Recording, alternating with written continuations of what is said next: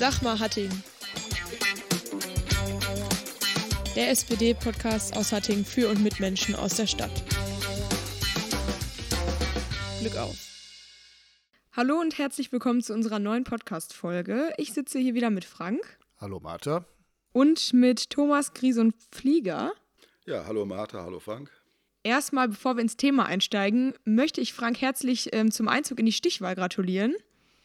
Dankeschön. Das ist äh, eine super Sache. Ich freue mich, dass wir die erste Hürde auf dem Weg zum Rathaus genommen haben.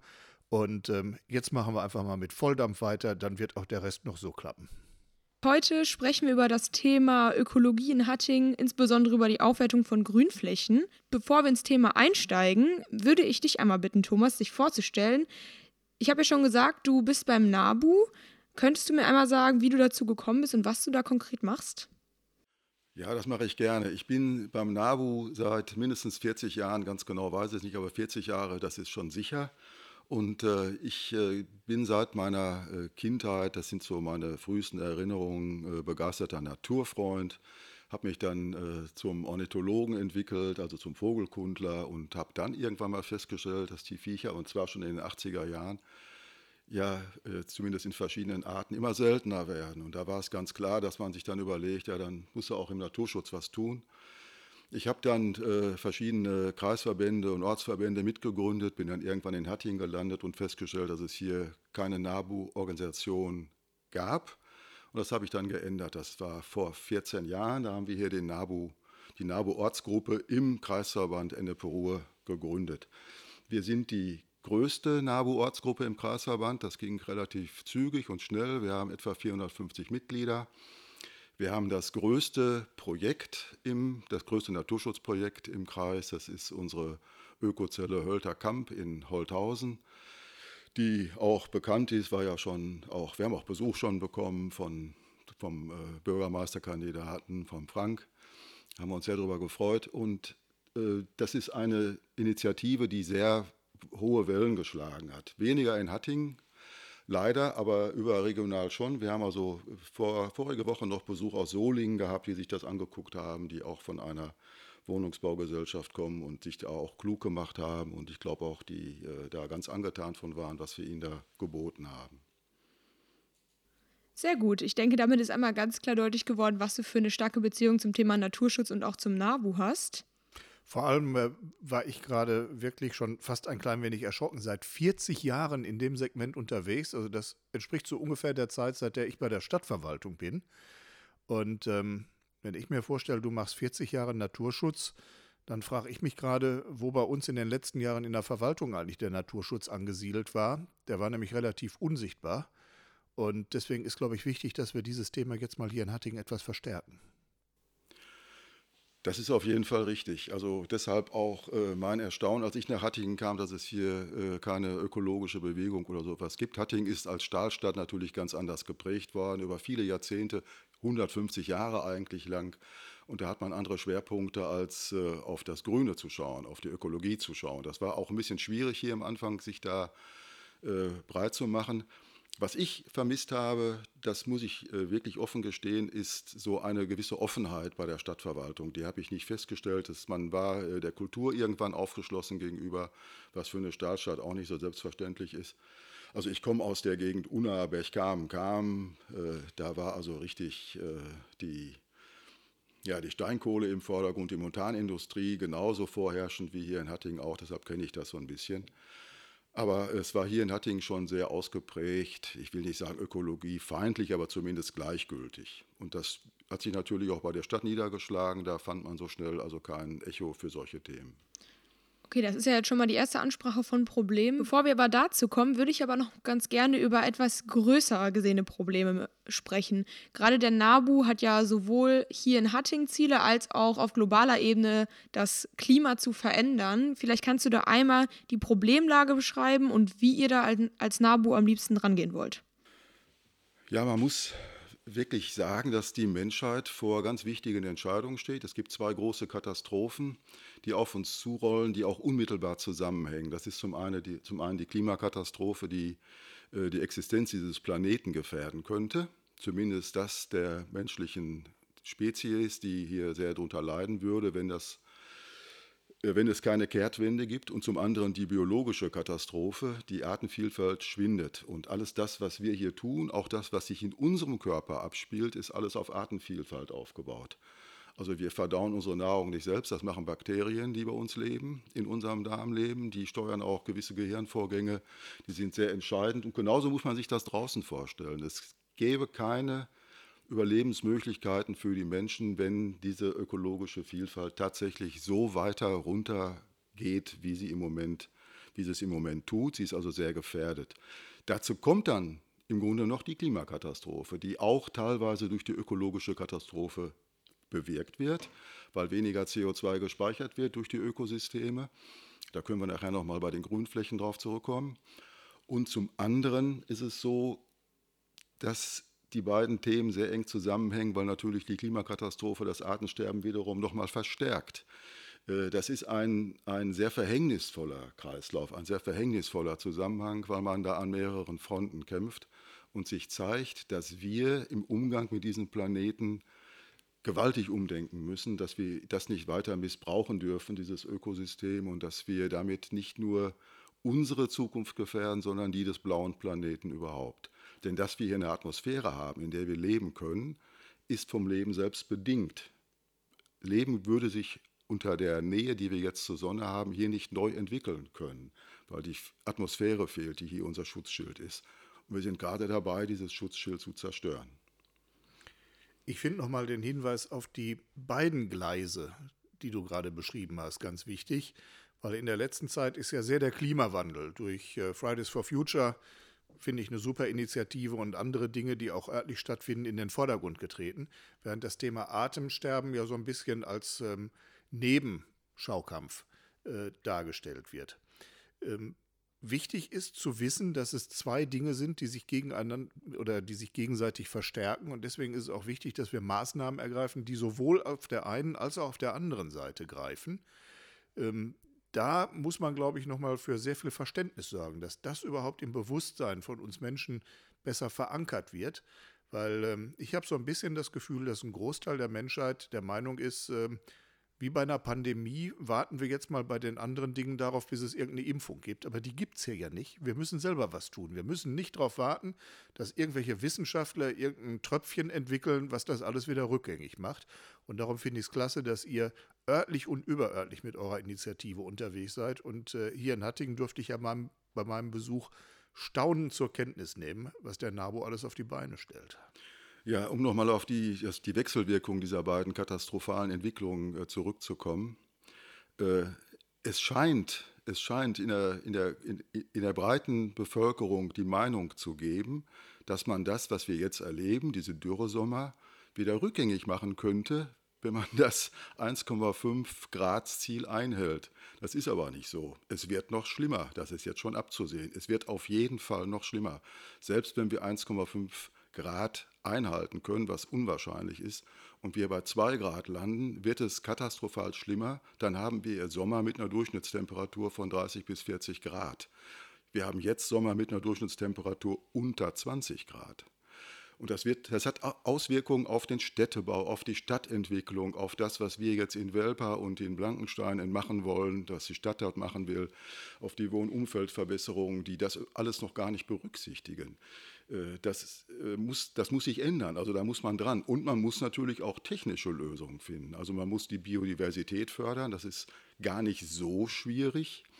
Da braucht man nur entschiedenes Handeln, aber man muss auch technische Lösungen finden. Wasserstofftechnik wäre eines der Felder, die man beackern muss. Man muss also runter von den CO2-produzierenden fossilen Brennstoffen, die wir hier noch verheizen, wie wir seit, was ich seit 300 Jahren eigentlich machen, seit die Kohle hier irgendwann bei Wittenmar erfunden wurde.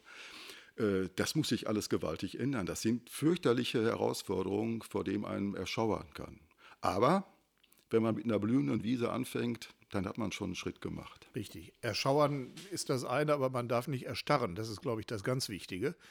Und ähm, dass wir so erschreckend das Szenario auch in seinen globalen Auswirkungen sich darstellt, auf der kommunalen Ebene dazu viel beitragen können, mithelfen können, das zu wenden. Wir eigentlich diejenigen sind, die den Ansporn geben müssen, die anfangen müssen, ein klein wenig an diesem großen Rad zu drehen. Und das auf einer breiten Front, das ist, glaube ich, ähm, ein Thema, mit dem man sehr ähm, deutlich in die Öffentlichkeit gehen muss.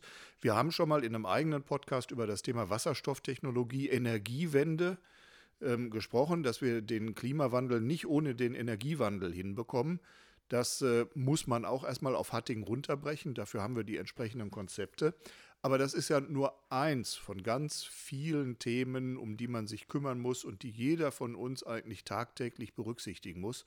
Und äh, da ist der NABO ja auch mit sehr pfiffigen Ideen und sehr schlüssigen Ideen unterwegs, wie ich mich ja selber habe von überzeugen lassen können. Ja, ähm, man verbindet den NABO und die Naturschützer vielleicht mit dem Gänseblümchen, was da gestreichelt wird und sowas. Aber man muss wissen, dass jede Wiese, die ökologisch bewirtschaftet wird, so wie wir das beim NABO machen und so wie wir es bei der Stadt mittlerweile zumindest in Ansätzen erreicht haben, aber das sind wirklich nur winzige Ansätze, dass jede Wiese CO2 speichert, und zwar genauso wie ein Wald. Und die Verbindung von Wald und Wiese und landwirtschaftlichen Flächen, die erzeugt die Artenvielfalt, die jetzt gerade verschwindet, die wir jetzt gerade zerstören, weil sowohl die Wiesen als auch die Wälder übernutzt werden, falsch genutzt werden, gedankenlos genutzt werden. Dazu kommen dann diese verrückten Schottergärten, die wir ja auch in Hattingen zu Genüge haben, wo die Stadt auch nicht, äh, ich sag mal, den Arsch in der Hose hat, da mal gegen vorzugehen und ein deutliches Wort zu sprechen. Äh, das ist eigentlich unverzeihbar. Also man muss da schon mal ein paar Signale setzen und äh, bei Schottergärten, da kann ich mich ja so richtig aufregen. Und das glaube ich zu Recht. Insbesondere, wenn man weiß, dass man nicht erst noch neues Recht schaffen muss, um gegen diese Gärten vorzugehen, dass man durchaus mit den vorhandenen Rechtssystemen schon Möglichkeiten hätte, man nur mal losgehen muss und es nicht reicht, eine Broschüre rauszugeben, sondern man auch durchgreifen muss, Entscheidungen treffen muss und Verantwortung übernehmen muss, um diese Unsitte zu unterbinden. Und es gibt ja verschiedene andere Dinge. Ich habe die Ökozelle ja so ein bisschen als Öko-Werkstatt kennengelernt wo er auch wirklich Dinge entwickelt und Dinge auch ausprobiert. Und ich war ganz begeistert von der großen Ackerfläche direkt neben der Ökozelle, die, ich glaube, von der HWG euch überlassen wurde und die für mich eigentlich so eine Blaupause ist für Dinge, die man auf großen, aber auch auf kleineren Flächen hier in Hattingen dringend umsetzen muss und so wie ich das verstanden habe, auch relativ einfach umsetzen kann. Ja, das ist das Verblüffende. Das, äh, es gibt auch Sachen, die einfach sind. Und äh, dazu zählt bei diesen gewaltigen Herausforderungen auch eine Wirtschaftsweise, wie sie die HWG bei dieser Fläche praktiziert. Die HWG ist ja nun auch nicht dafür bekannt, dass es Geld zum Fenster rausschmeißt. Trotzdem ist sie in der Lage zu sagen, diese vier Hektar, die wir da haben, die wollen wir ökologisch nutzen. Die HWG ist so weit, dass sie mittlerweile drei große Blühflächen in Siedlungen angelegt hat und der erwartete Proteststurm der Anwohner, wie sieht das denn hier aus? Muss, das ist ja alles völlig schrecklich. Der ist ausgeblieben. Die Flächen werden zweimal im Jahr gemäht, die erzeugen jede Menge Blüten und damit auch sehr viel Insektennahrung und sind ein ganz gutes Zeichen, ein wichtiges Zeichen auch für die Stadtbevölkerung, für die Zivilgesellschaft, die man sie immer nennt, dass es eben auch in den Siedlungen geht, dass man da auch was machen kann. Äh, in der Ökozelle, da hast du völlig recht, das ist wie ein Labor. Da probieren wir verschiedene Sachen aus. Wie kann man Blühstreifen am besten anlegen? Muss man das alles mit Maschinen machen? Kann man auf Maschinen verzichten? Welche Mischungen nimmt man da? Wie entwickeln sich die Flächen? Wir haben da sehr viele Erfahrungen gesammelt, die wir sehr gerne auch kommunalen Stellen wie der Stadt zum Beispiel zur Verfügung stellen würden, äh, wenn man uns denn ließe. Und äh, was ich auch gelernt habe, war, dass ökologisch wertvolle Flächen ja nicht immer so aussehen müssen, wie es eine Zeit lang bei uns vom Rathaus ausgesehen hat. Das ist völlig richtig. Das war aber auch äh, ein, eine Lehre, die wir gezogen haben. Die Fläche auf, vor dem Rathaus, das ist ein schönes Beispiel für praktische Ökologie, ist stark überdüngt. 50 Jahre lang äh, kotende Hunde äh, hinterlassen ihre Spuren, auch in der Humusschicht, die dann total überlastet ist mit Nitrat zum Beispiel und anderen Düngerstoffen. Das führt dazu, dass dort eben ein Borretsch nicht 50 Zentimeter hoch wächst, sondern 1,50 hoch wächst und dann auch verblüht äh, nicht gerade einen schönen Anblick erzeugt. Aber äh, das muss man auch sagen, wenn man eine wilde Wiese hat, ist das eben auch eine wilde Wiese. Und wilde Wiesen neigen dazu, in unserem Breiten im Herbst dann eben nicht mehr so schön auszusehen wie im Frühjahr, wenn alles blüht. Aber man kann das entsprechend bewirtschaften. Wir haben, das ja, wir haben ja jetzt auch die Konsequenz daraus gezogen, haben die Fläche total abgeräumt und werden mal gucken, äh, ob wir das im nächsten Jahr vielleicht nicht zwei oder dreimal im Jahr machen. Ich denke, was jetzt in eurem regen Dialog, den ich jetzt auch erstmal nicht unterbrechen wollte, deutlich geworden ist, ist die Tatsache, dass wir auf jeden Fall auf jeglichen Ebenen doppelt bedroht sind vom Klimawandel und wir unbedingt einen Systemwandel brauchen, der sowohl einmal die Klimakrise als auch die biologische Krise durch das Sterben der Arten mit einbezieht. Denn es gibt halt keine Ausreden mehr dafür, dass wir irgendwas umkehren können. Wir beide das ja gerade schon mal thematisiert hattet. Denn die Folgen sind vielschichtig und die betreffen uns dann halt auch hier ganz konkret in der Kommune. Entsprechend würde ich das gerne noch mal ein bisschen konkret halten. Ihr habt ja gerade schon mal zum Beispiel die Wiese vom Rathaus thematisiert. Aber wie würde, wie funktioniert eine Veränderung der Fläche zu einer ökologischen Wiese, die man dann entsprechend nicht mehr nutzt, sondern halt eben für die Ökologie bereitstellt? Das ist eine, eine spannende Frage auf die ich ganz konkret gleich antworten werde, aber ich möchte das mit dem Systemwechsel nochmal aufgreifen. Systemwechsel ist ein Wort, äh, vor dem man so ein bisschen zurückzuckt. Da denkt man, oh, da brauchen wir die UNO ne? oder zumindest die EU und das geht nur im Staatenverbund und das kriegen wir sowieso nicht hin, also lassen wir es da mal lieber gleich sein. Ne? Wie können wir von hier aus den Amazonas-Regenwald retten und wie können wir einen äh, Systemwechsel in Russland oder in der Türkei oder in den USA herbeiführen? Können wir natürlich nicht. Aber wir können einen Plan machen, was wir in Hattingen besser machen können. Und das vermisse ich. Es gibt hier keinen Plan. Es gibt keinen Plan darüber, wie die Stadt mit ihren Grünflächen umgeht. Und das wäre doch eigentlich eine einfache Geschichte, dass man sagt, wir machen jetzt mal einen Plan, wo auch alle Grünflächen eingezeichnet sind. Dann setzen wir uns mit Fachleuten zusammen. Die Stadt ist Mitglied im Kommunalverband für biologische Vielfalt, für blühende, blühende Städte. Das kann man also ohne weiteres machen, dann einen Plan zu machen. So einen Plan zu machen dauert ein Jahr, dann ist er fertig und dann können wir sagen, so, jetzt gehen wir planmäßig sowohl gegen Klimawandel als auch gegen das Artensterben vor. Der Plan könnte so aussehen, dass man die Flächen unterschiedlich bewirtschaftet. Dass man sagt, wir haben also große Wiesenflächen, die jetzt von Landwirten gepachtet sind und wir werden mit den Landwirten Gespräche darüber führen, dass die in Zukunft anders bewirtschaftet werden. Vielleicht brauchen sie die auch gar nicht mehr so, dass da eine Hecke drumherum gepflanzt werden kann, dass in der Mitte ein Blühstreifen gepflegt wird oder auch noch eine Hecke angelegt wird, sodass die Windgeschwindigkeit abnimmt, dass die Verdunstung abnimmt, sodass wir da wieder mehr Wasser im Boden haben. Wenn wir mehr Wasser im Boden haben, haben wir auch weniger Probleme mit dem Grundwasser, wenn man das auf ganz großen Flächen macht. Das hängt alles so zusammen. Das kann man machen. Man kann sagen, wir machen im Henrichspark einen Mähplan und dann wird nicht mehr mit dem Rotormäher alles kaputt und klein geschlagen, sondern dann gehen wir da mit dem Balkenmäher oder sogar mit Sensen dahin. Dafür muss man das dann nicht zehnmal im Jahr machen, sondern zweimal im Jahr. Oder auf einigen Flächen vielleicht auch nur einmal im Jahr und auf anderen Flächen vielleicht auch nur alle zwei Jahre.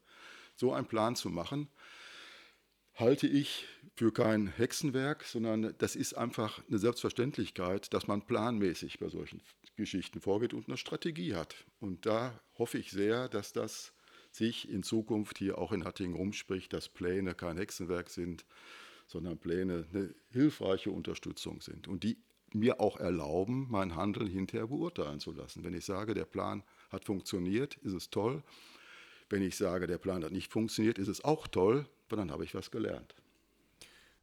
Da rennst du bei mir offene Türen ein, weil meine große Kritik an der Situation hier bei uns in Hattingen im Moment ist ja die, ähm, ich fange jetzt mal noch eine Etage oberhalb des Planes an. Wo sind denn unsere Ziele? Wohin wollen wir uns mit unserer Stadt in den nächsten Jahrzehnten entwickeln? Wir hatten mal ein Strategiekonzept, das 2008 aufgestellt war, das Strategiekonzept Hattingen 2020. Gucken wir mal auf den Kalender, ist 2020.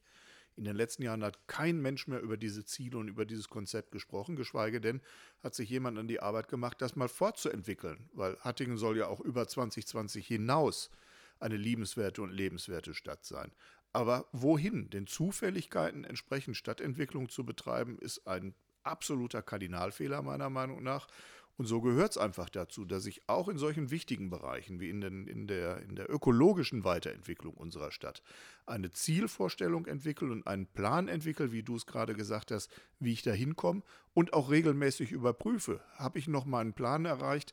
Sind die Ziele mittlerweile, weil sich die Welt ja weiterdreht, vielleicht nicht mehr richtig ähm, dargestellt? Muss ich da Anpassungen vornehmen? Muss ich den Weg dahin verändern? Da ist eine wichtige Arbeit zu leisten und je mehr man sich da Mühe gibt, umso einfacher wird es auch in der Umsetzung, weil, und das äh, habe ich zumindest auch gelernt, ähm, die ökologische Aufwertung von Flächen ja gerade nicht bedeutet, dass man sich auch noch mehr drum kümmern muss, noch mehr Arbeit reinstecken muss, weil man kann da auch mehr erreichen, indem man manchmal weniger tut. Was ja auch für eine Stadt mit sehr begrenzten Ressourcen durchaus auch eine interessante Sichtweise ist. Ja, selbstverständlich. Man kann durch Unterlassen eine Menge bewirken. Man muss es nur sinnvoll unterlassen und planmäßig, das ist völlig richtig. Es gibt übrigens noch einen Plan, den Stadtentwicklungsplan, den haben wir, glaube ich, vor sieben oder acht Jahren äh, verabschiedet. Da werden Grünzonen äh, schon geplant, äh, die äh, die Luft in der Stadt verbessern sollen, was dringend nötig wird, wenn hier die Erhitzung weiter steigt durch die Schottergärten zum Beispiel werden gewaltige äh, Temperaturunterschiede äh, produziert und die führen dann auch wieder zu Schwierigkeiten in der Wasserversorgung und in der Wasserabfuhr. Also das ist auch alles schon mal geplant worden und da müsste man mal gucken, warum wird denn davon so wenig, warum ist das, warum hört man davon nichts mehr? Warum ist die Stadtentwicklung jetzt immer da, wo es Fördergelder gibt und nicht da, wo wir hinwollen? Äh, das ist auch so eine Frage von Zielsetzung. Was soll Hattingen werden? Ich neige sehr dazu oder ich wäre sehr dafür, dass wir Hattingen den Medizinstandort nochmal wieder ins Auge fassen, den wir ja schon mal als Plan hatten, Med in Hattingen, und dass wir gucken, dass wir die, ich will jetzt nicht sagen Naherholung übers Wochenende, wir haben genug zugeparkte Parkplätze im Hügelland, aber dass wir den Trend zur Kurzurlaub, den Trend in Deutschland Urlaub zu machen, der wird nach Corona ebenfalls weiter bestehen und weiter zunehmen, weil das Reisen immer schwieriger werden wird, den sollten wir aufgreifen. Warum? Wir haben eine wunderbare Landschaft, wir haben drei Burgen, wir haben das Ruhrtal, wir haben das Hügelland, wir haben die Altstadt. Daraus kann man eine ganze Menge machen und damit kann man natürlich auch Wirtschaftsbetriebe unterhalten, die dann allerdings auch ökologisch ausgerichtet sein sollten, was bei so einem Thema wie Erholung, Tourismus eigentlich nicht so ein großes Problem ist. Wir haben viele gute Sachen, nur wir haben keine Ziele und wir haben wenig Plan, wie wir damit umgehen. Und um nochmal auf unser Thema zurückzukommen, wo bleiben denn die Überlegungen, die Ideen von Grüninseln, von Wasserinseln in unserer Stadt, in unserer zubetonierten Stadt, in unserer Fußgängerzone, die sich aufheizt bis zum geht nicht mehr, wenn wir mal wieder solche Heißperioden haben? Ähm, auch da tut sich im Moment nichts und da müssen wir, glaube ich, ran. Es geht nicht nur darum, die jetzt schon bestehenden Grünflächen aufzu werten. Es geht auch darum, dass wir Flächenentsiegelungen vornehmen und dass wir ganz einfach eben um diesen Hitzeentwicklungen in den Sommern, die wir in den nächsten Jahren, Jahrzehnten ähm, zu erwarten haben, entgegenwirken. Und auch da kann ja eine ökologische Fläche entsprechend bei helfen. Da habe ich wunderbare praktische Beispiele. Man kann durch Fassadenbegrünung eine ganze Menge machen. Man kann durch begrünte Dächer eine ganze Menge machen. Dadurch wird die, das Klima in den Städten bedeutend besser werden. Und äh, das ist eigentlich ganz wichtig. Das ist auch eine Frage des Überlebens. Die Hitzeperioden sorgen jetzt schon dafür, dass tausende Menschen früher sterben, als sie eigentlich müssten. Äh, das wird den Leuten leider nicht, nicht so ganz klar. Das sind mehr Menschen, als jetzt an Corona gestorben sind. Nämlich 20.000 sind in dem Hitzejahr, ich glaube es war 2014, äh, allein in Berlin gestorben. Nur Hitzetote, so viele. Ähm, und das ist, sind, sind, Punkte, die, die ganz wichtig sind. Aber wenn wir jetzt Blankenstein und Welper entwickeln, ich habe da nichts von Fassadengrün bis jetzt gelesen, oder dass wir äh, Gründächer fördern und wie wir die fördern und wo, wo es Best Practice Beispiele gibt, wo die Stadt selber Gründächer anlegt und sowas. Es ist ganz wichtig, dass wir das machen. Das ist aber auch ein Beispiel, gegen die Folgen des Klimawandels anzugehen gegen die Gründe des Klimawandels anzugehen, durch ein bisschen mehr CO2-Speicherung und auch gegen das Artensterben anzugehen. Also wir haben da einen mehrfachen Nutzen von, von diesen Maßnahmen. Das ist das, was ich vorhin meinte. Das ist ein Problem, was zusammenhängt und die Lösungen, die hängen auch zusammen. Ja, ihr habt jetzt schon verschiedene und auch sehr vielseitige Lösungen angesprochen, die auch teilweise relativ einfach sind und die man auch in einer Stadt wie Hattingen hier umsetzen kann, da ja für viele gerade der Klima- und Umweltschutz eher ein internationaleres Thema ist. Aber genau das habt ihr ja gerade schon mal herausgestellt. Ich würde jetzt noch mal gerne zu einem Beispiel kommen, woran man sich das vielleicht ein bisschen besser vorstellen kann. Ihr habt jetzt gerade schon Fassadengrün angesprochen, aber stellen wir uns jetzt mal eine normale Grünfläche vor, die noch nicht ökologisch aufgewertet ist. Wie würde das dann konkret ablaufen? Das hängt so ein bisschen von der Zielsetzung ab. Wenn das eine Spielwiese bleiben soll, wird das anders sein, als wenn es nur, äh, also was heißt hier nur, als wenn es eine Fläche ist, die nicht weiter genutzt wird, die einfach gut aussehen soll und Nutzen haben soll für die Tierwelt. Man könnte ganz einfach anfangen, das sage ich auch allen Gartenbesitzern, du musst deinen Garten nicht umgraben, umflügen und da was Neues einsehen. Du kannst einfach mal damit anfangen dir den alten Rasenmäher wieder flott zu machen, der in der Garage vergammelt, der aber nicht mit Benzinmotor oder Elektromotor angetrieben ist, sondern den man einfach schiebt. Denn der schneidet das Gras, während der andere Rasenmäher das Gras zerschlägt. Und wenn er Gras zerschlägt, zerschlägt er auch alles andere, was im Gras lebt. 95 Prozent der Lebewesen werden dadurch getötet und liegen dann als Matsch, als Mulchschicht im Gras. Da wir hier so viel Luftdüngung haben, wird die Fläche dadurch immer mehr gedüngt. Wenn, die, wenn das gemulcht, also wenn das Mähgut nicht abgeräumt wird, sondern auf dem Rasen verbleibt. Dadurch fördern wir den Löwenzahn, vielleicht auch das eine oder andere Gänseblümchen, wogegen auch gar nichts zu sagen ist. Aber es gibt natürlich dann nur einen sehr eingeschränkten, eine sehr eingeschränkte Vielfalt des Blütenflors. Also man könnte einfach sagen, pass mal auf, du kannst jetzt in Zukunft den Weg zum Komposthaufen hinten oder zum Gartentor, den kannst du jetzt, was ich alle 14 Tage mähen, dann kannst du da immer schön morgens taubadend äh, zum, zum Tor schreiten und den Rest, den mähst du eben nur noch zweimal im Jahr oder dreimal im Jahr oder viermal im Jahr. Oder du mähst eine Fläche, die direkt an der Terrasse grenzt, die Gräse mähst du fünfmal im Jahr und die anderen nur noch zweimal im Jahr. Dadurch entsteht alleine schon viel mehr Vielfalt.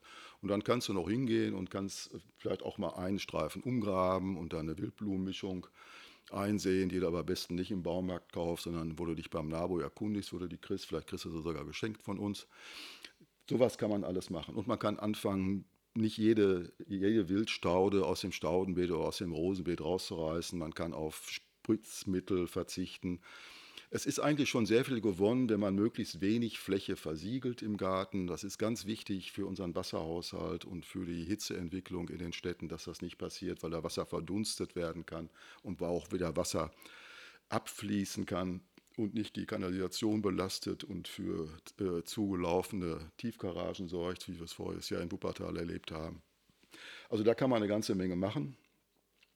Wir sind auch gerne bereit, das habe ich auch schon gemacht, dass Leute mich angerufen haben, kannst du dir mal meinen Garten angucken, äh, was kann ich denn da machen? Dann komme ich raus, gucke mir das an und Kollegen und Kolleginnen von mir machen das auch. Das geht auch. Wir bieten auch, sobald es wieder möglich ist, im Olschen Tor unsere Vortragsreihe an.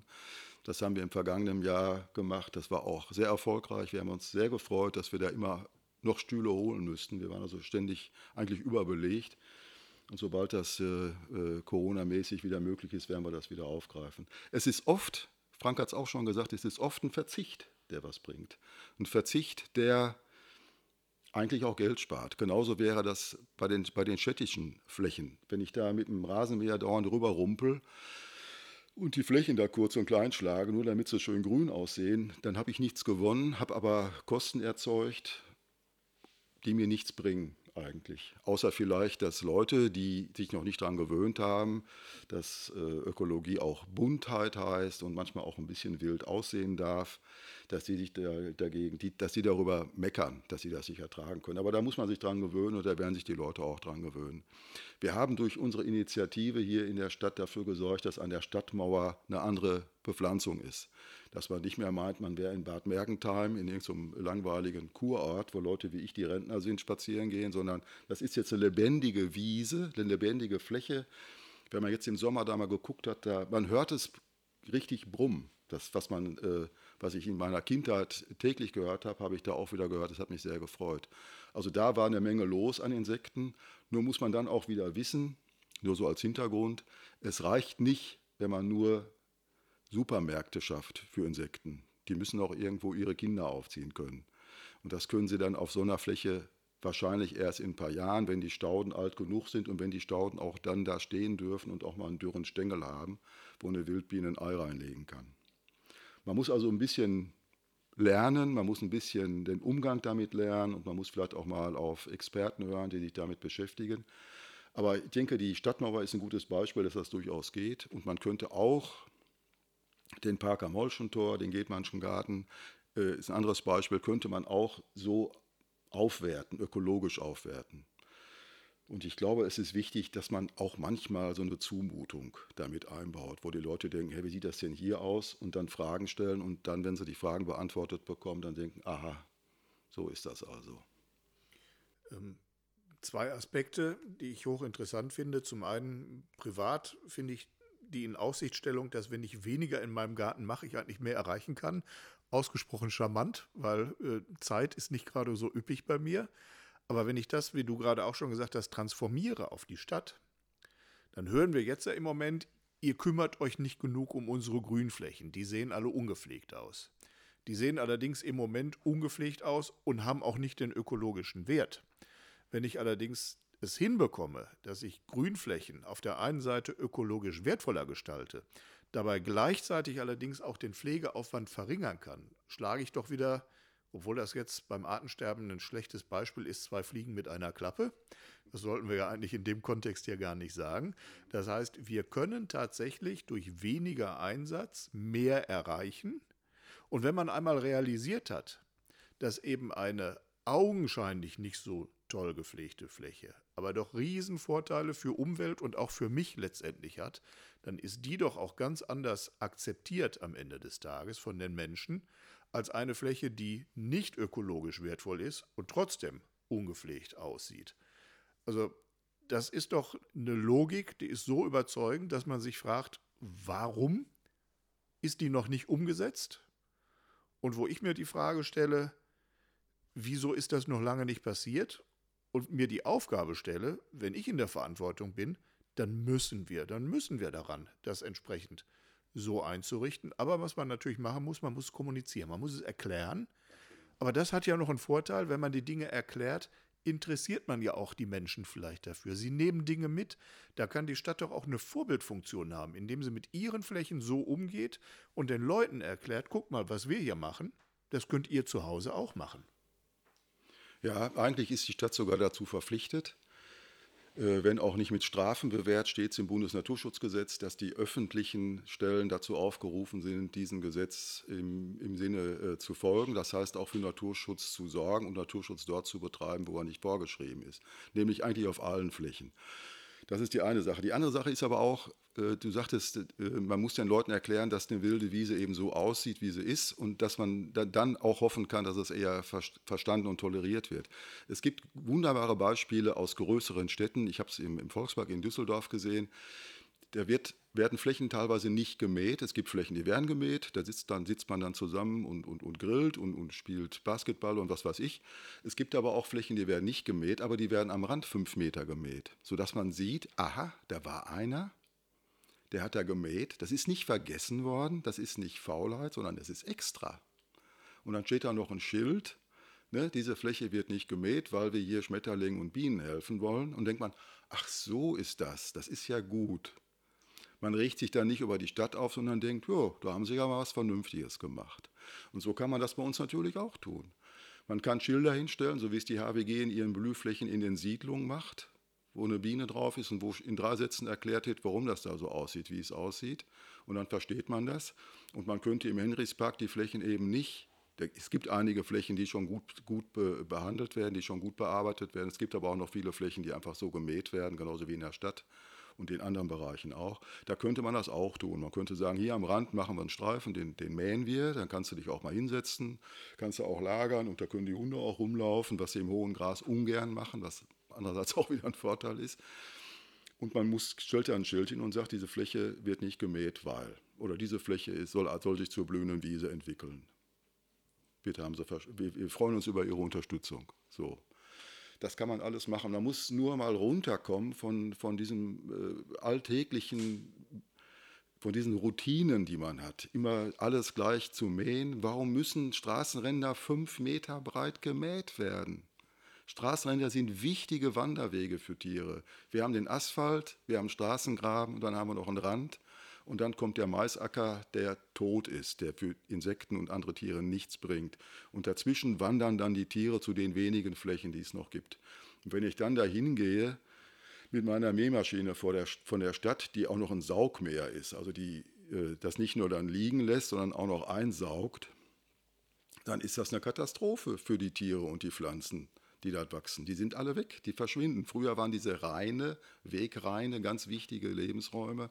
In Hatting sind sie das nicht mehr. Muss ich an der Ruhe am, am, am Treidelpfad, muss ich da drei Meter breit in die Wiese reinmähen? Muss ich dann Golfrasen haben am Rand des Weges? Da reicht ein Meter. Dann kann man mit dem Fahrrad auch noch ausweichen oder ein Fußgänger macht man einen Schritt von der Straße runter, also von dem Straßenbelag. Das wird doch reichen. Also das sind so kleine Sachen, wo man einfach sieht, es gibt keinen Plan Wenn ich nämlich einen Plan habe und ein Ziel formuliere und allen sage, pass mal auf, du bist Mähmaschinenfahrer, du bist Stadtplaner und wir haben jetzt ein gemeinsames Ziel, dann weiß ich, aha, nützt das jetzt dem Ziel, was ich da mache oder nicht? Nein, es nützt dem Ziel nicht, also lasse ich es mal lieber bleiben und erzähle das meinen Vorgesetzten, dass ich das aus dem Grunde nicht mehr mache. Und gerade diese Änderung der Wahrnehmung die muss ja sowohl bei den Bürgerinnen als auch bei der Stadt eben passieren. Und darauf würde ich noch mal gerne ein bisschen konkreter eingehen. Denn es ist auf jeden Fall sehr wichtig, dass ihr da als NABU die Informationsveranstaltung macht, ähm, um den Bürgern auch ganz klar zu zeigen, was sie umsetzen können, weil das sind ja auch teilweise Informationen, die jetzt leider nicht allseits bekannt sind. Ähm, und ihr macht da auf jeden Fall schon eine sehr wichtige Arbeit.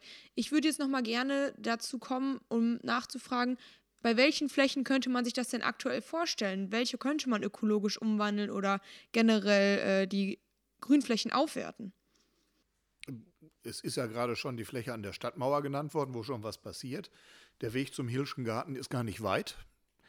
Ähm, es gibt viele große und kleine Grünflächen, wo ich mir das vorstellen kann. Ich kenne es aus Nachbarstädten, dass entlang vielbefahrener Straßen Blühstreifen auch sind, die zum einen schön aussehen, aber auch ihren, ihren Nutzen bringen. Und ich habe äh, neulich noch ein hochinteressantes Gespräch äh, am Kneipelof mit Peter Oberdellmann geführt, der mir auch gesagt hat, auch die Landwirtschaft hat die Zeichen der Zeit erkannt und würde auch gerne mit der Stadt zusammenarbeiten, um Flächen zu identifizieren, wo man eben gezielt noch mehr machen kann. Auch da haben wir, glaube ich, Verbündete. Und so muss man einfach losmarschieren. Also meine Zielvorstellung wäre, wir suchen uns als erstes städtische Flächen aus, auf denen wir vormachen, wie es geht. Weiten das Ganze aus, wenn wirklich die Landwirte diejenigen sind, mit denen man sich dann noch als nächstes auf eine nächste Stufe der Entwicklung darstellen kann, ist das in Ordnung. Und ganz wichtig ist das, was ihr auch macht und was dann auch gezielt weitergemacht werden muss. Es muss als Beispiel dienen, um Leute zu begeistern, auch so zu verfahren. Und ich glaube, dann werden wir viele, unzählige, kleine und große Flächen haben, die wir entwickeln können. Und die Summe des Ganzen, das macht's doch dann. Und dann macht es auch Sinn, hier in Hattingen sich auf den Weg zu machen, weil das ist dann eine Strategie, die man über die gesamte Stadt drüber legen kann. Ja, man muss anfangen. So ist es.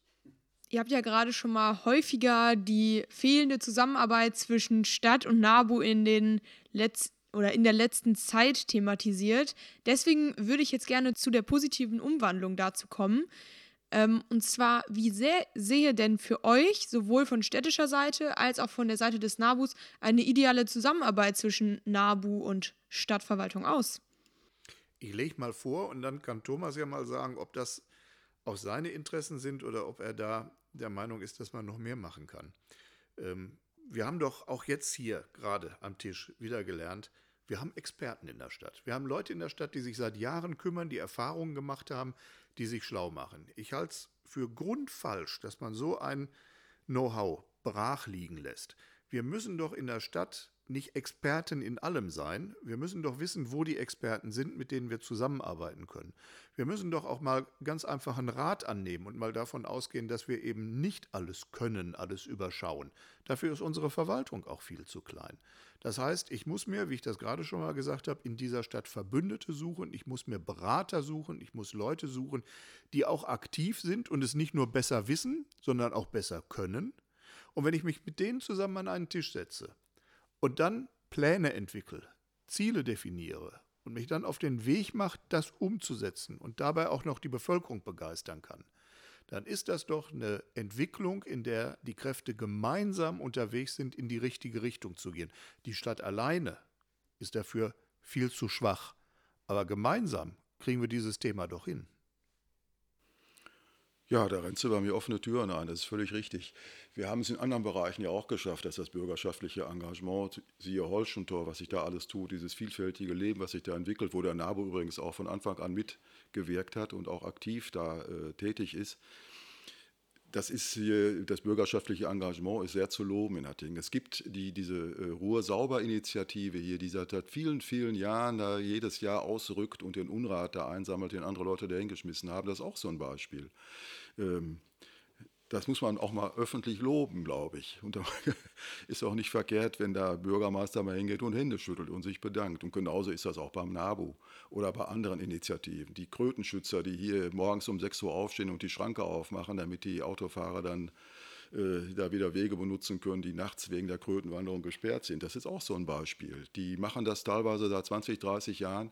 Die muss man auch mal hochleben lassen.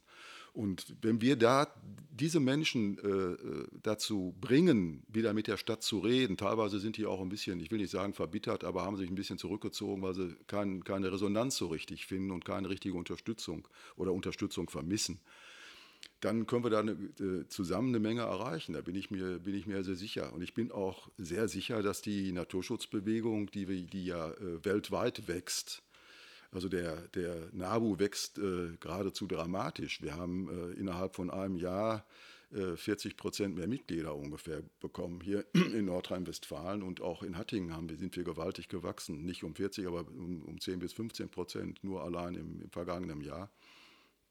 Das nimmt also zu. Das ist, wird eine immer stärkere Bewegung. Und je früher man da ins Gespräch kommt, desto weniger Vorurteile bauen sich auf und desto mehr Vertrauen kann da gegenseitig wachsen.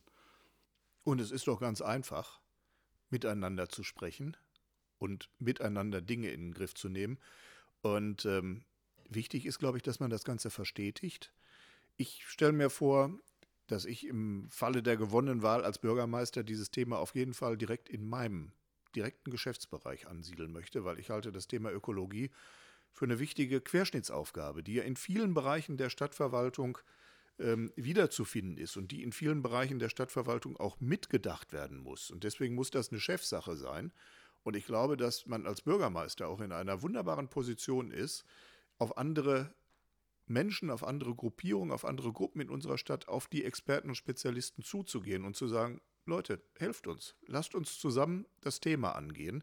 Und äh, das macht man dann eben nicht nur kurz vor der Wahl, sondern das macht man dann im Alltag und ständig.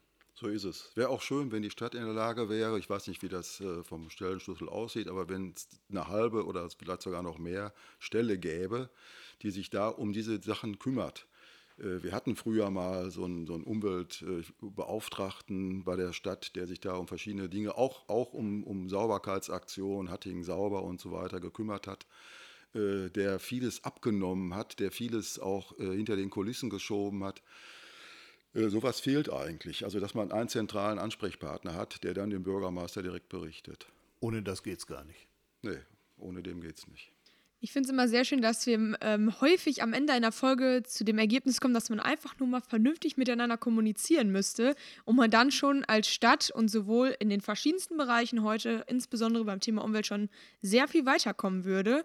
Und ähm, ich denke, mit diesem abschließenden Statement, dass Kommunikation uns doch schon in sehr vielen Bereichen sehr gut weiterhelfen würde, würde ich diese Folge sehr gerne schließen. Ich bedanke mich herzlich bei euch beiden. Es war heute eine sehr schöne Folge mit euch und wir haben sehr viel diskutiert über die verschiedensten Bereiche, auch wenn wir es beim Thema Umwelt natürlich immer sehr schwer haben, wie in den meisten Bereichen alles abzudecken. Aber ich denke, das Wichtigste ist einmal deutlich geworden und ähm, ich bedanke mich auch bei unseren Zuhörerinnen und Zuhörern ähm, und verabschiede mich an der Stelle. Bis bald. Ja, ich danke auch. Tschüss. Und ich glaube, wir haben noch genug Stoff, irgendwann mal eine zweite Folge zu machen. Schönen Dank. Bis dann. Tschüss.